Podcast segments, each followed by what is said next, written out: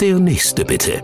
Der Podcast rund um Medizin und Gesundheit vom Marienhospital Brühl. Herzlich willkommen im Marienhospital Brühl. Unser Gast heute ist Dr. Bert Wullenkort. Der Mediziner ist Chefarzt der Geriatrie und sein Fachgebiet ist die spannende Altersmedizin. Einer seiner Schwerpunkte ist die Behandlung von Menschen mit Demenz. Thema der Sendung heute: Vergiss mich nicht. Kann man einer Demenz eigentlich vorbeugen? Herr Dr. Wohlenkort, ich begrüße Sie. Ja, die hallo. Zahlen sprechen wirklich für sich. Mehr als 1,7 Millionen Menschen bundesweit bei uns haben demenzielle Veränderungen oder sind davon betroffen. Doch Demenz, sagen Sie, ist ja nicht gleich Demenz. Wie kann ich das verstehen?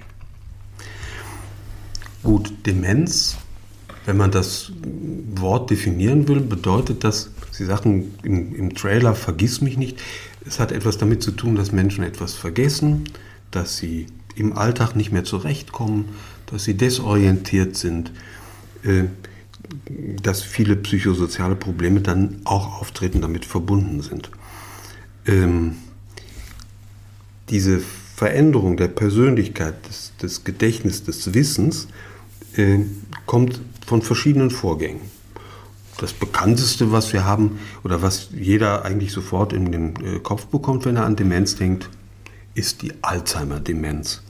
Das ist eine spezifische Gehirnveränderung, die mittlerweile recht gut erforscht ist, wogegen aber bis dato noch kein rechtes Kraut gewachsen ist im Sinne von, von Medikamenten. Obwohl es eigentlich die häufigste Form der Demenzen ist. 60 Prozent mhm. der Demenzen sind eigentlich Alzheimer-Demenzen. Ist das richtig?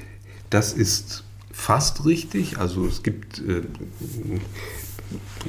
Zahlen zwischen 30 Prozent und 60 Prozent der Erkrankungen, die von, von der Alzheimer-Demenz ausgehen. Und es gibt eine Menge von Mischformen, zum Beispiel ähm, Gefäßveränderungen des Gehirns, ähm, beziehungsweise der, der Gefäße, die das Gehirn versorgen, spielen eine große Rolle. Und oft kann man nicht wirklich auseinanderhalten, ist es mehr die Alzheimer-Demenz oder die vaskuläre, also die gefäßbedingte Demenz. Aber es gibt noch sehr, sehr viele andere ähm, zu dementiellen Syndromen führende Hirnerkrankungen. Was aber richtig ist, sonst müssen Sie mich korrigieren, ist, dass mit zunehmendem Alter das Risiko der Demenz ja steigt. Das heißt, wenn man sich die Zahlen anguckt, sind es 35 Prozent der über 90-Jährigen leiden an einer Demenz. Die Menschen werden immer älter, unsere demografische Entwicklung. Wenn man, sagen wir mal, so mittleren Alters ist, 40, 50, braucht man doch eigentlich gar keine Sorge haben, dass man dafür verantwortlich sein könnte oder vielleicht ja, mitbeteiligt ist, diese Erkrankung zu bekommen. Das ist richtig. Je älter man ist, umso häufiger tritt die Demenz zutage. Es handelt sich in aller Regel aber um Prozesse, ähm, die zur Demenz führen, die bereits viel früher begonnen haben. Man weiß, dass die Hirnveränderungen die zur Alzheimer-Demenz führen, äh, bereits in einem Alter von 30, 40 Lebensjahren, also im Alter von 30, 40 Jahren, beginnen. Äh, und erst ein kontinuierlicher Abbau zunächst versteckt äh, vorliegt und dann erst später zutage tritt. Haben wir denn dann überhaupt eine Chance, dem Ganzen entgegenzutreten, also vorzubeugen? Stichwort Prävention. Genau. Äh, es ist so, dass wir etwas tun können. Es lohnt sich einen, einen kleinen Blick auf das Wort Prävention, weil äh, man möchte ja immer gerne etwas tun, damit etwas nicht passiert und mit einer gewissen Sicherheit das tun. Wir haben in, gerade in, in, in puncto Demenz keine wirklichen Sicherheiten, aber wir können durchaus eine Menge tun. Äh,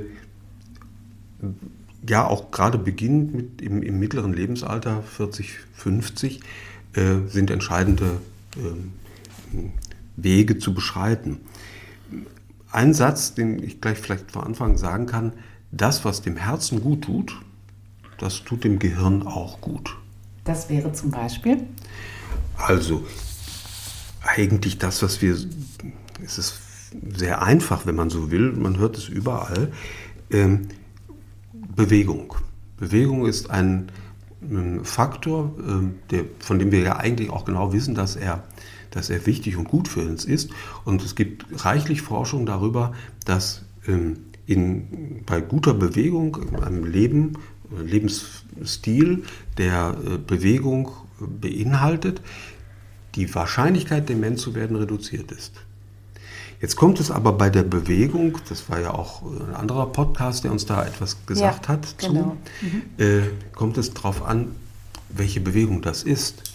Und es ist nicht eigentlich die sportliche Bewegung. Es kommt nicht auf den Sport an, sondern es kommt auf die kontinuierliche Bewegung an. Da gibt es sehr schöne Daten darüber, dass äh, moderate Bewegung in den Tagesablauf integrierte Bewegung ähm, zu einer Lebensverlängerung führen und parallel dazu auch Forschung, die äh, dann zeigt, dass die Demenzraten reduziert sind. Jemand, der sich maßvoll mit Sinn äh, bewegt, ist weniger äh, ja, in der Gefahr, Demenz zu erleiden und äh, eine Demenz kann sogar in der, in der Schwere ähm, reduziert werden. Es gibt, letztens habe ich auf dem Schreibtisch äh, gesehen, eine Studie über Tango und Demenz. Tango tanzende Argentinier, die nicht nur Tango tanzen, sondern immer wieder Tango sich einüben, immer wieder neu gucken. Bei denen tritt Demenz, eine Demenz, allgemein demenzielle Entwicklung später auf. Also es ist ja spannend. Es geht nicht um Sportprogramme, Gehirnjogging, wie auch immer, sondern es geht eigentlich darum, Bewegung, auch geistige Bewegung. Unbedingt. Die Unbedingt. ja mit einhergeht, würde ich sagen. Ja. Mit der Bewegung, die Sie meinen und die auch einen philosophischen Charakter vielleicht schon hat. Wenn man so will, ist ja unser Gehirn für die Bewegung gemacht. Ich rede jetzt und wenn man so will, ist das, was ich tue, ich rede eine Bewegung meines Kehlkopfes. Äh, das heißt, alles, was ich an bewusster ähm, Bewegung im Tagesablauf integriert mache, äh, fördert. Bewegung hat etwas auch mit Denken zu tun. Wenn ich ein, es gibt tatsächlich, es gibt eine interessante Studie, die sagt, ein Standardtänzer, der einfach nur seine Standardtänzer abspult, für den ist die Verbesserung oder Veränderung der, des Eintritts einer Demenz nicht zu beobachten. Wenn ich aber immer wieder neu mir etwas erarbeite, dann ist das der Fall. Es gibt in äh, der Schweiz äh, einen Kollegen, der ähm, eine Form der Bewegungstherapie mit untersucht hat von Jacques Dalcroze. Das ist ein, ein Bewegungs- und Musiker, Bewegungstherapeut und Musiker aus den 20er Jahren, wo Menschen nach Klaviermusik immer wieder neu sich taktisch orientieren müssen. Das kann im Rahmen der Demenz, der beginnenden Demenz, therapeutisch eingesetzt werden, aber Personen, die das ihr Leben gemacht haben, haben mit Einschränkungen statistisch später eine Demenz entwickelt. Herr Dr. Wunkert, jetzt ist es ja so, dass viele Menschen unterschiedliche körperliche Erkrankungen mitbringen, ob das jetzt Diabetes ist, Menschen werden, haben immer mehr Ernährungsprobleme. Das müsste ja eigentlich auch eine maßgebliche Beeinflussung sein. Mhm. Was passiert mit diesen Menschen, die vielleicht schon körperliche Erkrankungen haben, denen es schwerer fällt, sich körperlich, geistig, seelisch zu bewegen? Also zunächst mal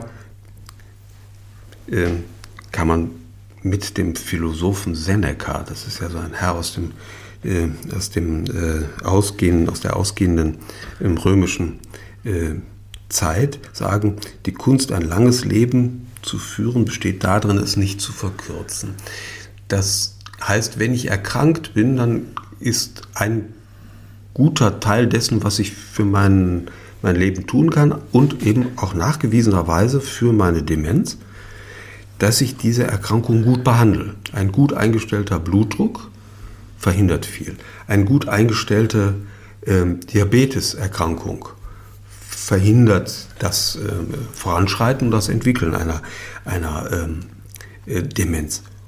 Oder heute ganz wichtig das Thema Impfung.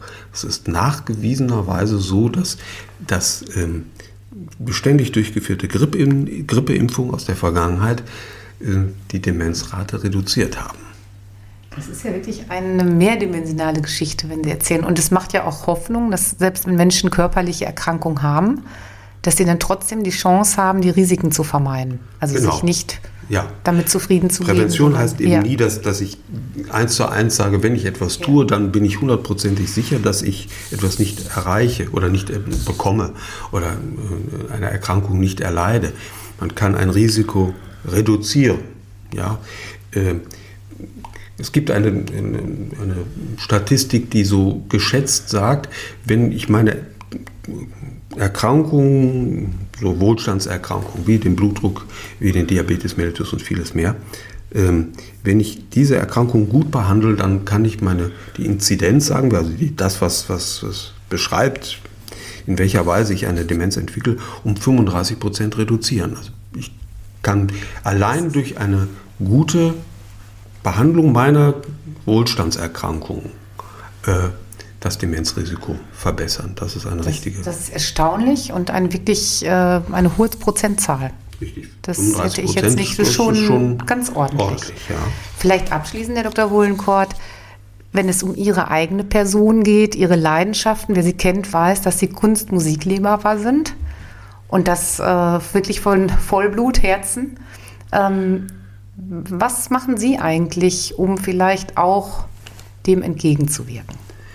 Also ich glaube, dass äh, ich, ich, spiele Klavier, ich äh, mache das sehr gerne und das, der, der, wichtigste Aspekt ist, dass ich äh, in der letzten Zeit das Üben gel, äh, gelernt habe. Also ich, ich, übe gerne. Ich muss noch gar nicht es perfekt haben, sondern ich übe, erübe etwas und ich glaube, dass ich dann für mich meinen Beitrag zur Demenzvermeidung damit leiste. Und ich muss es gerne machen.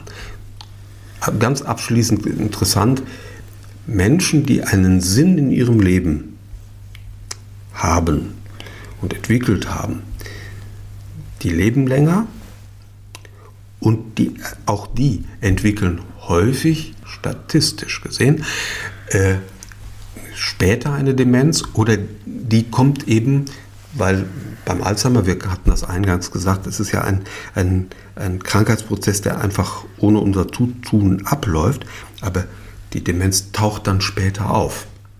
Also das ist ja, wenn fünf, ein, ein dementielles Leiden sich erst fünf Jahre später beispielsweise zeigen würde, das wäre auch schon mal was sehr Wichtiges. Also ich bedanke mich ganz herzlich für diesen optimistischen Blick, diese Schwere der Demenz, dieses Thema. Ähm, Sie haben das wirklich gut durchleuchtet, mal von ganz anderer Sicht aus, andere Perspektiven mit reingebracht. Viel Optimistisches, finde ich, und auch viel Motivierendes für uns, dass wir vielleicht einen Beitrag dazu leisten, trotz einer Erkrankung, die wirklich schwerwiegend ist für Angehörige, für den Erkrankten natürlich auch selbst. Herr Dr. Wohlenkort, ich bedanke mich ganz herzlich. Sehr gerne.